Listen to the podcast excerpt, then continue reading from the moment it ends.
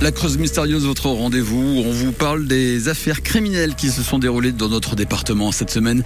Guénel, vous nous racontez la suite et la fin de cette étrange histoire déroulée en 1909 à Saint-Dizier-la-Tour. Alors comme nous avons pu le voir euh, depuis le début de semaine, donc Marie-Philippe Gauvignon a été assassinée et il y a un coupable idéal qui a été trouvé, mais il va quand même y avoir des rebondissements car l'homme qui était un ivrogne, donc euh, savait que Marie avait de l'argent, eh bien se serait faufilé chez elle pour la tuer et la voler.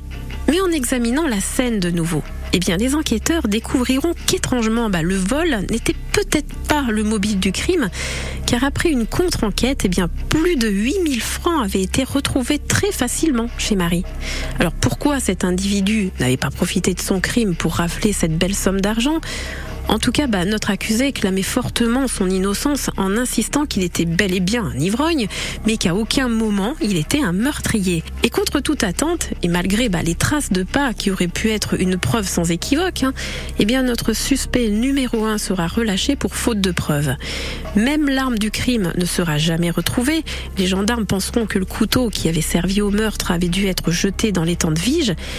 Eh bien qu'à cela ne tienne, hein, l'étang sera vidé et fouillé dans les moindres recoins pour qu'au résultat, eh bien, la gendarmerie ressorte bredouille hein, de cette fouille. Notre suspect ivrogne sera donc relâché et ce sera en mars 1910 que la famille de Marie-Philippe voudra relancer l'enquête en offrant bah, la modique somme hein, à l'époque de 1500 francs à quiconque avait des renseignements sur le meurtre de Marie-Philippe.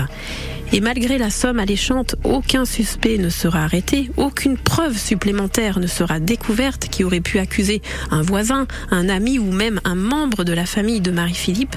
Il n'y avait rien. Et c'est ainsi que cette affaire également eh bien, ne sera jamais élucidée et que pour le meurtre de Marie, aucun coupable ne sera arrêté. Cette histoire est tirée du livre Crime en Creuse et ailleurs de Bernard Chevalier aux éditions de la Vétison.